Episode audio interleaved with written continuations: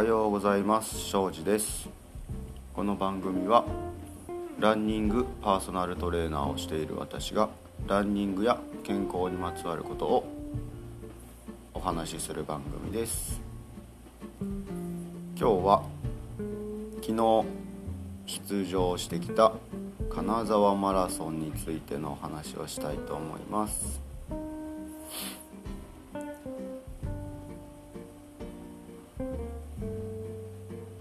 金沢マラソン行ってきたんですが結果から申しますと2時間45分から48分で完走したいと思っていたところ2時間59分。なんてこった。っていう感じですね。ベストが2時間54分なんでもう6分近く遅いギリギリサブスリーというまたしてもサブスリー止まりサブスリーしかできない男みたいな感じになっております。ベストを出した54分を出した京都マラソンなんですけどそれが確か2018年ぐらいだったので約34年前。そこから3歳ぐらい年を取って30代に乗っかっているんですがまあ若かりしい頃に出したベストが早いなあっていう感じでなかなか自己ベストが更新できません。で、えー、近々ブログで、えー、金沢マラソンの詳細を、えー、まとめようかと思っているんですがその前に音声で今ぐちゃぐちゃになっている思考回路をちょっと吐き出しながらまとめてみようかと思います。まあなのでなんかこうまとまりのない話になるかと思いますが端的に要点をかいつまんで喋ってみたいと思います。えー、金沢マラソンに向けて今シーズンはマラソンはもう一つ奈良を、えー、入れてるんですけれども、えー、金沢奈良は正直あんまりタイムを狙わないでおこうと思っていましたがまあ最低でもベストは出るかなぐらいにはちょっと走る前は思っておりました。えっ、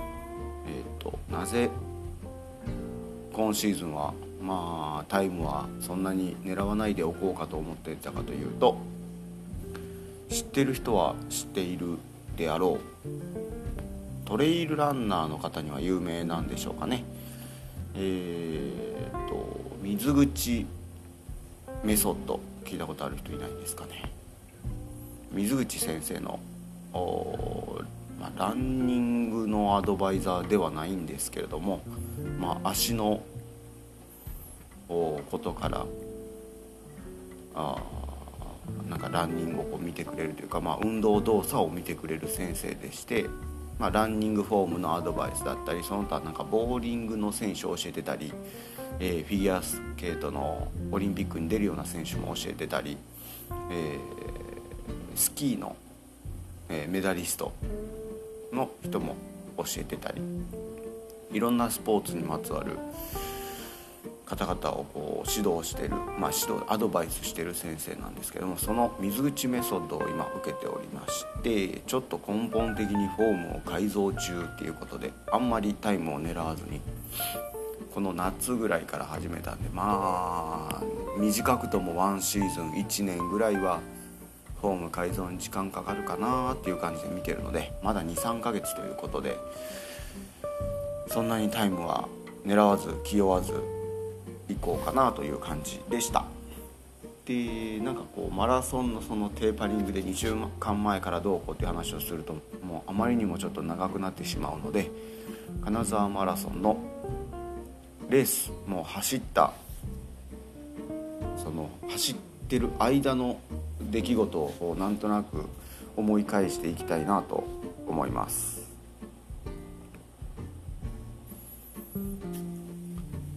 えー今回マラソンにしてはちょっとスタートが、早かったんですかね。7時ぐらいから8時10分ぐらいまでに荷物預かりで8時25分までには、えースタートブロックに入っててください。で8時35分に、えー僕の、えー僕は C ブロックだったんですけれども、え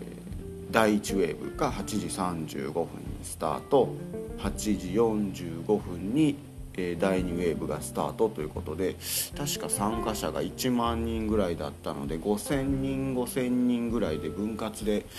ウェーブスタートになってたんですかね。あとは、えーブロックがめちゃくちゃ細かくてですね僕はたまたま多分陸連登録もしてたというのもあって前の方の ABC ブロックで、えーマラソンやられてる方は分かると思うんですけど合法が鳴ってからの正式な公式なタイムのグロスタイムと、えー自分がスタートゲートをくぐってからゴールゲートをくぐるまでの、まあ、実質自分が走った参考記録ネットタイムっていうのがあってだいたい C ブロックの一番後ろに僕は、えー陣取っていたんですけどもそれでもう18秒ぐらいの、えー誤差。ネットタイムでいうと、まあ、パーンと合法が鳴ってから18秒後に、えースタートゲートをくぐれて、えー確かスタートできたのかな。そんな感じでかなりマラソンにしては前の方に陣取れたかと思います。確かに。陸連登録してなくって僕より全然速い人が D ブロックとか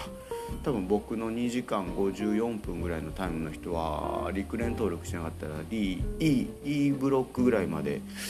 確かもしかしたらずれ込んでたような。それでまた10秒20秒後ろでっていう感じになってたのかもしれないですね。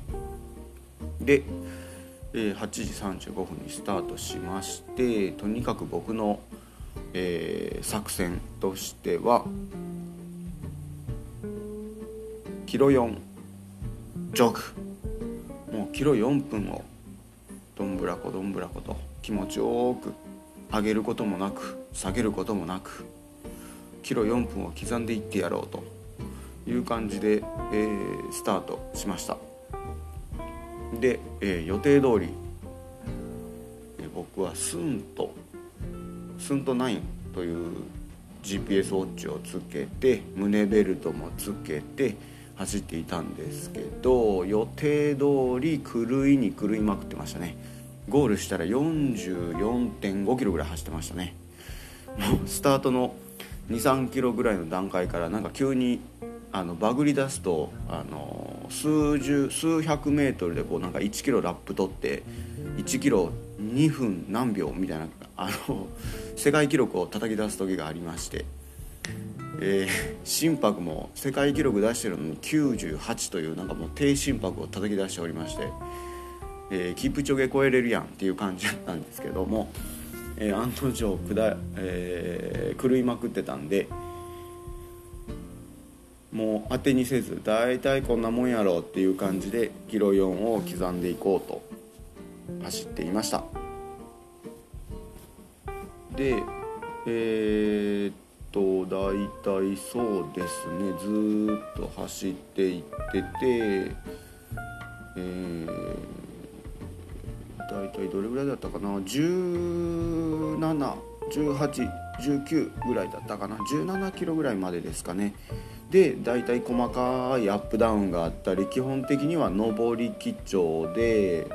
えージグザグ登ったり下ったりみたいなコースで17キロ以降は基本的には下りもしくはフラットでアップダウンもほんのわずかにしかないという感じのコーススペックです。それはまあ走る前は、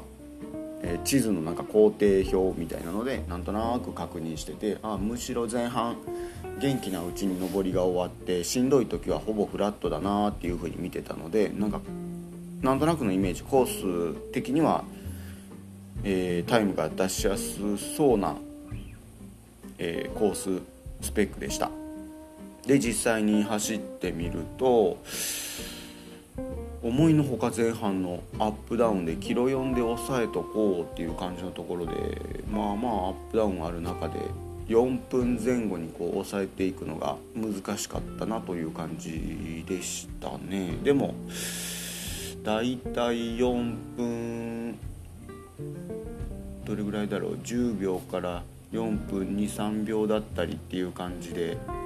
えー、前半の20キロぐらいまでは刻めていたような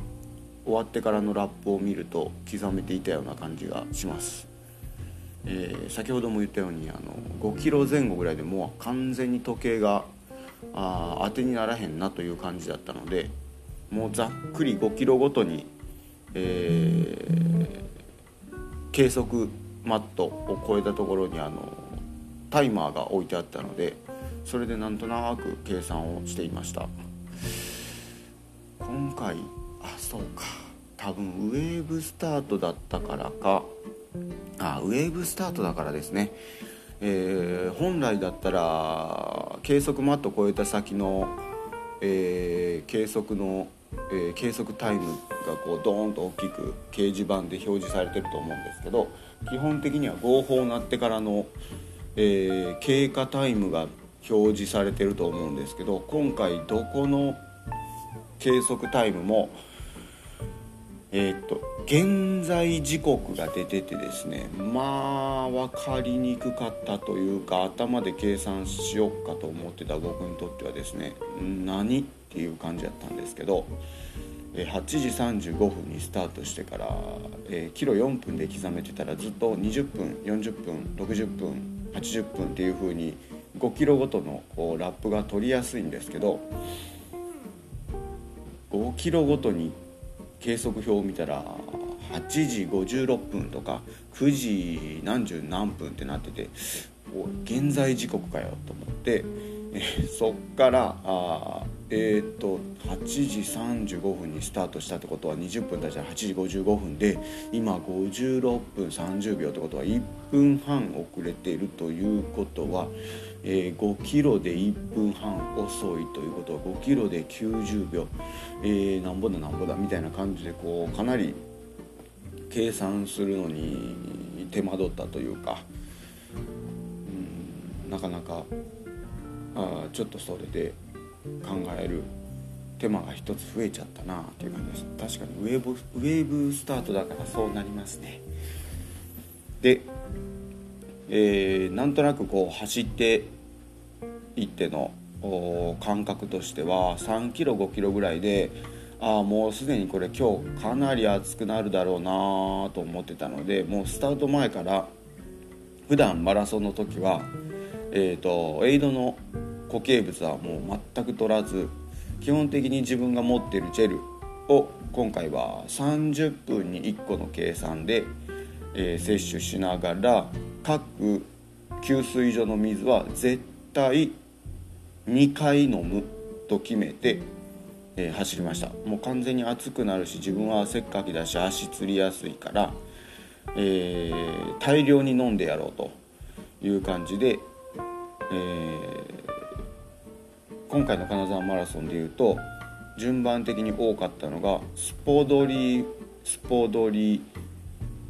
双剣ビチャー水水みたいな感じの島が多くてたまに、えー、水水のみとかいろいろパターンはあったんですけど大体スポドリスポドリお茶水水みたいな5島の給水所が多くてもう最初の2島でまずスポドリを絶対、えー、2回飲む。でお茶はいらない。で、えー、後ろの水のどっちかの島でえー、水を取って頭からかぶる。みたいな感じで走ってました。この作戦が正直ギリサブ3できた要因ではあるなというまあプラスのなんとか大崩れしなかった要因ではあったと思います。かなり暑くて終わってから多分ゴールした時の気温は20度から21度ぐらいあったんじゃないかなと思います。なんで走ってる時はおそらく最初の朝の方は涼しかったんですけどそれでも、1 5 6度ぐらいからスタートしてゴール前には18度19度ぐらいには上がってたんじゃないかな。マラソンにしてはちょっと暑かったんじゃないかなぐらいの感じだったんですががっちり足つって走れないということがなかったのでその点は良かったかなと思います。で実際にずっとその前半アップダウンがある中で、えー、前半の20キロまあ30キロまではアップぐらいに思って走ってたんですけどそうですね。なかなかやっぱりマラソンはごまかしの効かないスポーツ。もう練習したことの結果発表というかもうそれが全て丸まんま出るなということで。大体ハーフ。20そうですね。ハーフ。2 2 3キロぐらいまでは正直めちゃくちゃ今までよりも楽にああこんなもんでいっとこかぐらいの感じで、えー、キロ4を刻めてましたね。それはまあ自分の中での、えー、一つ手応えというか新しいそのランニングフォームを実験してる一つちょっと嬉しい感覚ではあったかと思います。でもまあ自分の中でもえー、1人でキロ4でハーフぐらいの練習しかできてなかったのでまあ面白いことにまんま、えー、2 3 4キロぐらいで、えー、ふくらはぎが一瞬ピクついてきておっとこれは来ましたねと。いつも通りの足つりですかと。いう感じでピクついてきたところでジェルは30分おきに取れてる。で足つり予防の、えー、ジェルもちょっと前に取った。となるとこれは水かなということで、えー、スポドリスポドリで水かぶる。とやってたところをスポドリスポドリ水飲んで水かぶるという、えー、ニスポドリニウォーターというえー、作戦に切り替えてもうとにかく飲んでかぶって飲んでみたいな感じに変更しまして、うん、ハーフ2 5キロ前後ぐらい以降はかなりもう給水所ではもう飲んでかぶって飲んでかぶってみたいな。たまにちょっとスポドリをかぶりそうになるぐらいちょっと慌ただしかったんですけどそれぐらいにちょっと飲み物は気をつけて走ってましたが20そうですね45キロぐらいから、えー、右ふくらはぎがピクついてきてこれは来ましたね。でも収まって。27キロぐらいで左ふくらはぎピクついてきてで今度はそっちですか？みたいな感じで収まってこの25キロから30キロがまあだましだましというかちょっと待ってくれと。30キロ行ってないのにちょっと早ないっすか？みたいな感じで、えー、ペースコントロールしながらそれでも確かまだこの辺は4分10秒前後で走れてた気がします。で30キロ過ぎてさあこっからやな。334キロぐらいのところで金沢駅らへんに来て、えー、奥さんもえー、いろんなところでこう応援してしにもう走り回ってくれてたので次34キロねっていうところに行くからそこまではなんとか、えー、綺麗なフォームで、えー、ニコニコ、えー、かっこつけたところを見せとこうかなぐらいの感じで。まあ25キロから30キロがまあ辛くてで30キロ過ぎたらああともうちょっとで奥さんいるところやからちょっとえかっこつけ出そうぐらいの感じで走っててちょうど34キロ見つけて写真撮ってもらって行ってくるわ。ここでベスト出してくるわ。なんでそこで多分ベスト出してくるわって言ってたのでおそらく垂れてても4分10切るか切らんかぐらいでいけてたんですね。で34キロなので残りの8キロぐらいを4分10でまとめれたらえー、2時間50分から53分ぐらいで、えー、2時間54分のベストは更新できる算段でいたんですねここまでは。でよっしゃーこれ頑張ってあとの8キロ4分10で耐えたるわいと思って、えー、奥さんが応援してくれてたところから一気にこう右に曲がっていって大きな道路の直線に入るんですけれどもその直線入った瞬間に何かがいましたねこれマラソンでよく言われる30キロの壁かなんかわからないですけど人生で一番なんかこっからが辛いマラソンでしたね。もうとにかく永遠に気持ちよくビルドダウンっていう感じでした。もうどうしたものか。ねそこからジェル取って、えー、ラスト30分絞り出すあなんか悪魔のジェルみたいなのがあるんですけどそれも取ったんですけどもそれ取らんかった方がいいんちゃうかなっていうぐらいもうこっからの8キロ7キロがなんか頭クラクラするし目チカチカするし、えー、ふくらはぎ両方ちょっとピクピクはきてるけどあまだでもがっちりは釣りきらないよね。もうだってペース落ちてるもんね。つってこっから4分10が4分半になり4分半が4分354分40になり4分50になり。おいおいこれこれこのままやったらキロ超いいってまうやないかと。えー、ちょっと待ってこれサブスリーどころの話でもないな。というか歩きたい。というか歩きたい。もう歩きたい。やめたい。もうそんな感じのマラソンでしたね。なのでそこで感じ取ったのがなんかやっぱり、えー、新しいフォームにしてそれがこうまだまだ染みついてる、まあ、なんとなくは動かせれるけど染みついてる感じにはまだ全然持っていけれてないなっていうのとえー、面白いことに今まで釣らないところが釣り出したっていうのが面白くてふくらはぎもも裏内転筋あたりはよく、えー、昔のランニングフォームでも釣ってたんですけどふくらはぎはまピクついたまんま収まったりピクついたりっていうのはずっと繰り返しててでハムストリングスもも裏もえー、ゴール最後の 200m ぐらいでバチコーンつったんかな。もう最後なんとかサブ3になだれ込んでやるっていう風にスピード上げた時にバチコーンってハムストリングスつったんでえー、まあキロ5分切るぐらいが限界の速度やったんやなという感じですね。で、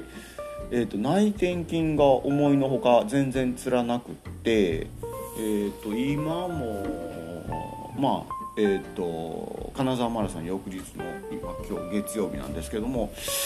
内転筋前ももはあんまりいつもよりダメージは全然なくてそれよりも股関節の腸腰筋あたりなんですかね。この股関節のあたりとかそれこそ30 7キロ8キロでこんなとこつると思ったのがえーと背筋腰と肩ですね。背筋とこれは広背筋っつったらいいのかな。肩甲骨あたりの腕振りするところのこの肩周りがつってまあこんなとこつりますか？という感じで面白かったんですけど、えー、いろんなところが筋肉痛というかまあ走りながら釣りながら走ってて。うんなんかいつもと違うな。でもスピード出ませんっていうのにずっと終始もがき苦しんだ。7キロ。でしたね。なんでうーんなんかいつもマラソン出て自己ベストが出なかった時に僕はうんまあ練習不足だなと思ってたんですけどなんか今回はいろんな収穫が、えー、あった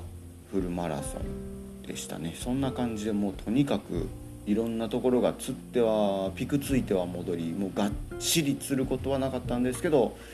えー、ピクピクピクってちょっと釣りかけて戻して釣りかけて戻してでもペースは上がらんくてどんどん4分半4分44分50キロ後までは行きませんよみたいな感じでなんとか2時間59分もう悔しさしかないゴールですけども終わってよかったみたいな。ラスト2キロ初めてマラソンで気持ち悪い吐くかもって思いましたもんね。それぐらいにちょっと気持ち悪さもきて何これみたいな感じでもう抜かれ倒してどうやこうや。ああっていう感じでした。そんな感じのえー、金沢マラソンで2018年の京都マラソンから54分出してからはどれだどれぐらいだ大会出てるんやろ。まあ4回5回ぐらいはサブスリーしてから大会出てるんですけどどれもベスト更新できてなくて2時間57分59分58分。で今回も59分みたいな感じやったんですかね。もう出ても出てもベスト更新できひんおもんないわみたいな感じになってるんですけど毎回ベスト更新できてなかった時になんか綺麗事のように実力不足ですみたいな感じでこう片付けてた自分がいてうん、なんか言い訳するのはあダサいのでしないんですけどうんなんか綺麗事のようにその実力不足ですでまとめたらなんか小切れな感じでまとまってるように思うんですけど今日ふと思ったのがそれは思考回路が停止してるなと思ったのでうーん実力不足なんかそんなもん分かっとるわと。何がどうあかんくて何がどう良かったかをもう一度ちょっとマラソンはちゃんと評価し直さないとだからサブ3止まりなんちゃうかなと思ったのでちょっとベラベラとダラダラと喋っておりますいいところもあったし、まあ、走りながらその水の量を増やしたりとかっていう、まあ、トレランで培ったのでしょうかね。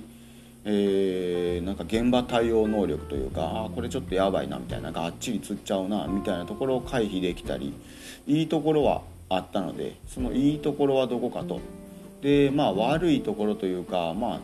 マラソン当日に悪いところはそんなにないので、えー、まあ現場対応能力がによってその対応できたかどうかかの違いでマラソンは結局はそれまでの期間えー、まあ、どれぐらいの期間をかけてトレーニングして、えー、どういうふうにトレーニング、まあ、体を作っていけたか。で実際どうだったかしかないと思ってるんでまあどういうトレーニングがどう効いててどういうトレーニングが足りてなかったからこうなったのかっていうのをもうちょっと見直してみたいなと、えー、思いました。なんかその手がかりになるのがこの背中の筋肉がつり出したりえー、姿勢を維持しようと思ってもどうしてもなんか腰曲がったおじいちゃんみたいにこう、苦しくてお腹つらい、えー、呼吸つらいみたいな感じでどうしてももうどうにもこうにも力が入らなくて前かがみっぽく最後の数キロはなってた感覚だったのでうんなんかそれが面白かったというか新しいフォームをきっちり保って走ることができてない。ということはやっぱりその、えー、新しく作っていくフォームでの練習量が足りてないんだな。じゃあそれに向かってどう練習したらいいのかな。ということはこれまあまだというかもう奈良まで1ヶ月ぐらいしかトレーニングは積めないんですけどまあこの1ヶ月でどう修正して、えー、奈良にチャレンジしたらいいやろかとかあとはちょっとうん勝手な妄想というか、えー、変なポジティブ思考というかをすると前半の25キロぐらいまでのあの楽にキロ4で走れてたあの感覚をいかにじゃあ30キロ35キロ、えー、フルマラソンの42.195キロを続けられるか。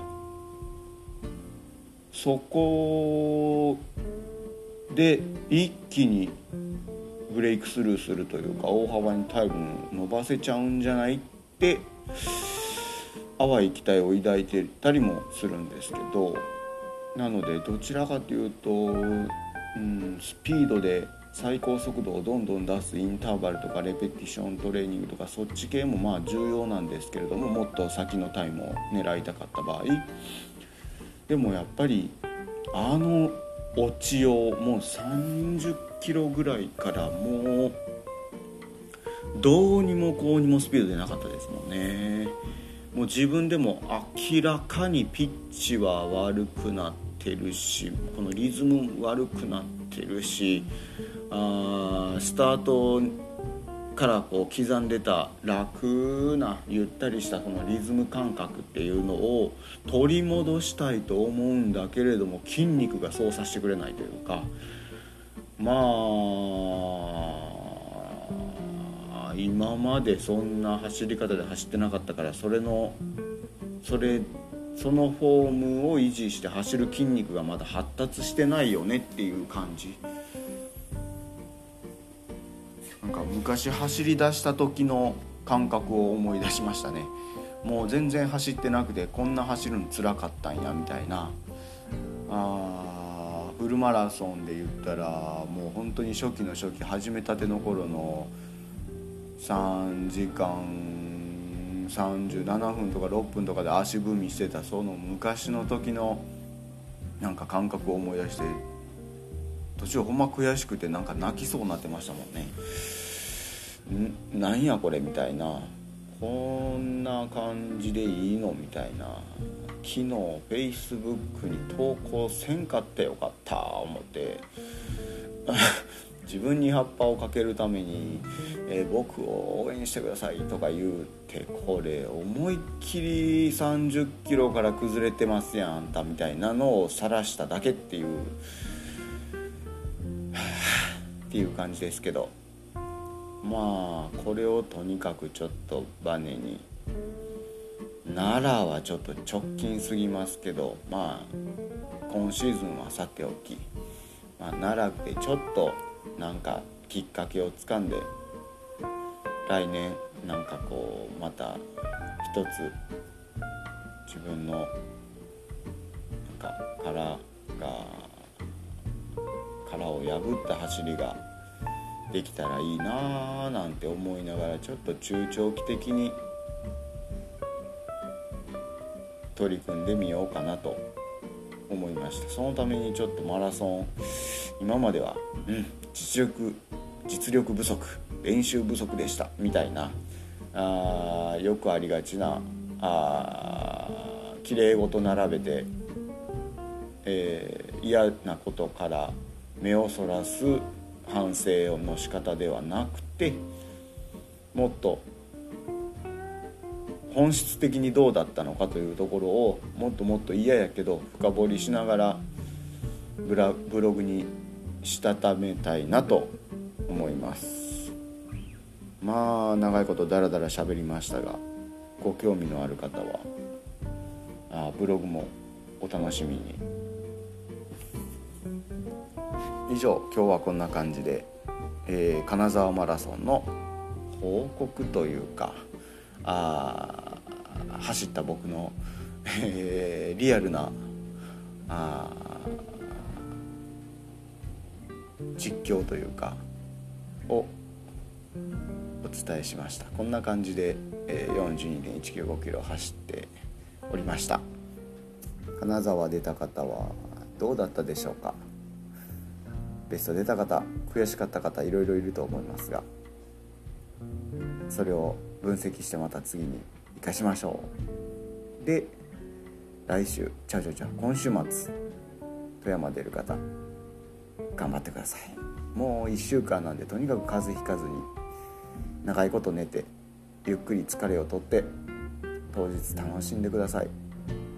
久しぶりの都市型の、えー、人がわちゃわちゃするマラソン楽しかったですよ。是非富山の街を楽しみながら走ってください。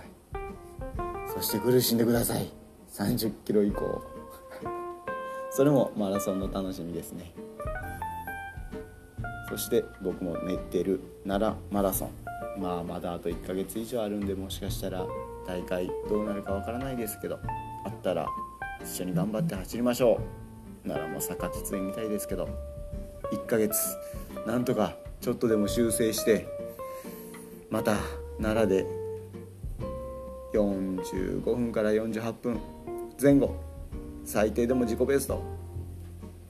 懲りずに狙っていきたいと思います。では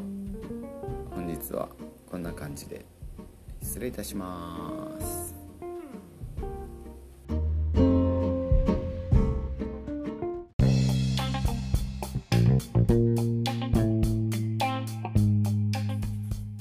どうもランニングパーソナルトレーナーの庄司です。今日は金沢マラソンについて、えー、なんとなく自分の中で話がまとまってきたので、えー、ショートバージョンでお話をまとめていきたいと思います。突然ですが、えー、皆さん想像してほしいんですけれども一人公園でたこ焼きを食べている自分を想像してみてください。まさに昨日の夜なんですけど僕お腹が空いて、えー、たこ焼き屋さんで、えー、ちょっと待ってたこ焼きを買ってですね近くの公園に持って行って、えー、体のメンテナンスをしてもらう前にちょっとだけお腹を満たそうとたこ焼きを公園で食べてたんですけど変ですかね。一人男が一人公園で夜の公園で、えー、ソースマヨたこ焼きを食う。変変でしょうか。なんとですねなんかよくわからない人に2人声をかけられまして最初はなんかすんごいテンションの高いおばちゃんに声をかけられてえ、ドン引きしながらちょっと対応してなんかちょっとやばそうな雰囲気だったんで軽くいなしながらそしたらまあ数分でどっか行ったんですけどたこ焼き食べさせてくれよと思いながらなんかすこんな声かけられるんかと思ってで食べようとして食べてたらまたですね今度はちょっと若めの30代半ばから後半ぐらいの兄ちゃんに声かけられまして夜やのになんか薄めの色のサングラスかけて明らかに、まあ、またしてもやばそうな雰囲気でですね「地元の人ですか?」とか「いやなんか急に声かけて怖いですよねとかって言って。いやそらそうやろっていう感じなんですけど。でもいや変,、まあ、変な人っつったら申し訳ないですけどそういう人が声かけるほどこっちも変なんかなと思っちゃってですね。えー、あとはこれなんでこんな声かけられるんかなと。うんまあうちのえー、会社の社長がよくあの口癖のように言って僕も、えー、なんか癖みたいになってるんですけどこの本質は何だと、えー、なこの人はまあ普通に人間で僕も人間でなぜ、えー、こいつはやばいというこうなんか直感的な感覚が働き僕はドン引きした状態でこういなしながら、えー、その場を早くたこ焼き食べて立ち去ろうとしてしまうのか。これ一つ対応を変えたらすごい親友になれる可能性があるのではないかなとかって考えながらですね。この、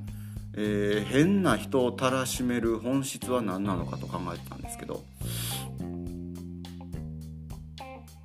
基本がないのかなと。えー、っともう全くの初対面で急に「すいませんちょっと声かけたら変ですよね」って変に決まってるやんって突っ込むしかないですよね。まあ、それが相手の思惑であれば僕はもう完全に中中にはまってるんですけれども、えー、まあそもそも初対面の人には「こんにちは」とか、まあ、夜だったんで「こんばんは」たこ焼き食べてるところ失礼しますとかなんかこう言えよ。挨拶せよっていうのはまず一つありますよね。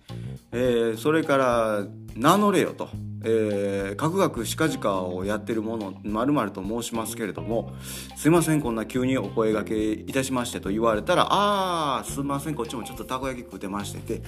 話がなるのに急にですねいや急に声かけてすいません。いやいやびっくりしますよね。いやさっきのあのたこ焼き屋からも見てたんですけどそこからかいっていうもう怖いですよね。たこ焼き屋から、えー、見てて声もかけず、えー、ちょっと離れた公園まで、えー、ついてきてで23個食べた時に声かけてるんで多少間合い測りながら来てるんですけど何にもタイミングよろしくないですよね。どのタイミングみたいなもう全てこうなんか1対1のコミュニケーションの基本を外しちゃってるみたいなのがあ昨日からの今日の僕の、えー、推測。変な人をたらしめることは何なのかと。僕が対人をこう見た時になんでこの人やばいとかこの人大丈夫ってこう判断する基準は何なのかなって言ったらそういうこう基本プロセスを経てないというのがなんとなく分かってですね。これがじゃあなんで金沢マラソンの総括にまとまってくるんやというと、えー、ランニングのそのパーソナルトレーナーとしていろいろな方にこう指導している中でですね僕が、うん、すごく気をつけてるというか、まあ、パーソナルなんですごく気をつけてることが、えー、その人に合ったトレーニングとかその人に足りないものは何かというのを見極めて、えー、練習内容だったりえー、トレーニング方法などなどこうアドバイスをしていくんですけど基本たらしめるものが絶対あると思ってるんですね。えー、でマラソン今回僕は全然自己ベストには至らずもう命からがらサブスリした感じで終わって、えー、どへこみしてこんな後半30キロ以降垂れたのは初めてちゃうかというぐらいへこんでたんですけども。いろんな、えー、過去のリザルトを見ていたらですねなんとほとんど同じような垂れ方をしててですねあれ？一緒やんと。ほぼ一緒やん。垂れ方。みたいな感じであんまりなんかへこんでたショックがですねむしろ恥ずかしいみたいな、えー、ほぼほぼ一緒だったなという感じでした。で、えー、まあ月間走行距離であんまり見たくはないんですけれどもうん、でもやっぱりそもそも走れてないよねっていうところにもう一番これだなっていうのがあります。えー、距離詰めてないやんっていう感じですね。でちょっとマラソンやってる方だったら、えー、知ってるかもしれないんですけれどもうんなんかスピード型とスタミナ型、えー、なんかスピード型は、えー、スピードは速いけど持続性があんまないとか。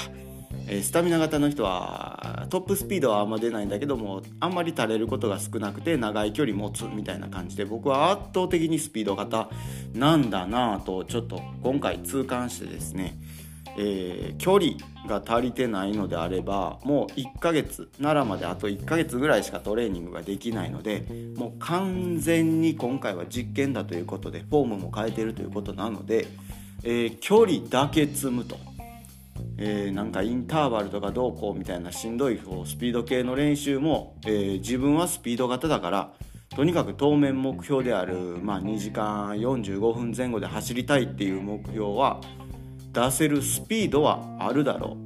う、うん、でも体力なさすぎと思って1ヶ月距離だけを積むつもりでいます。なんとなくもうそれ1点なんですけれどもあとはもう、えー、自分の人体実験的に2つ残り2つちょっと、えー、試してみようかなというところがあって1つはシューズですね、えー、今回ホカオネオネのカーボン X 今2っていうのが出てるんですけど前に買ったやつがずっと残っててえー、カーボン X っていうカーボンプレート入りのロッカー機能がすごいロッカー機能効いてるこう、えー、靴底がすごい船底みたいにこうカーブがあ R がかかってると言ったらいいんですかね。こうカーブになっててかなり前にぐんぐん進めてくれるような、えー、ロッカー機能がついてる靴を今回、えー、金沢で履いたんですけどそれももう今回変えずにちょっと奈良もそのまま、えー、実験してみようかなと。もうとにかく距離を踏んで1ヶ月距離を踏んで、えー、どうなるかっていうのを見たいがためにちょっと、えー、靴は変えずにと思ってます。でこの靴についてもちょっと思うところがあったのでこのロッカーが効きすぎてるのもどうなんかなっていうのがあ自分の中に、えー、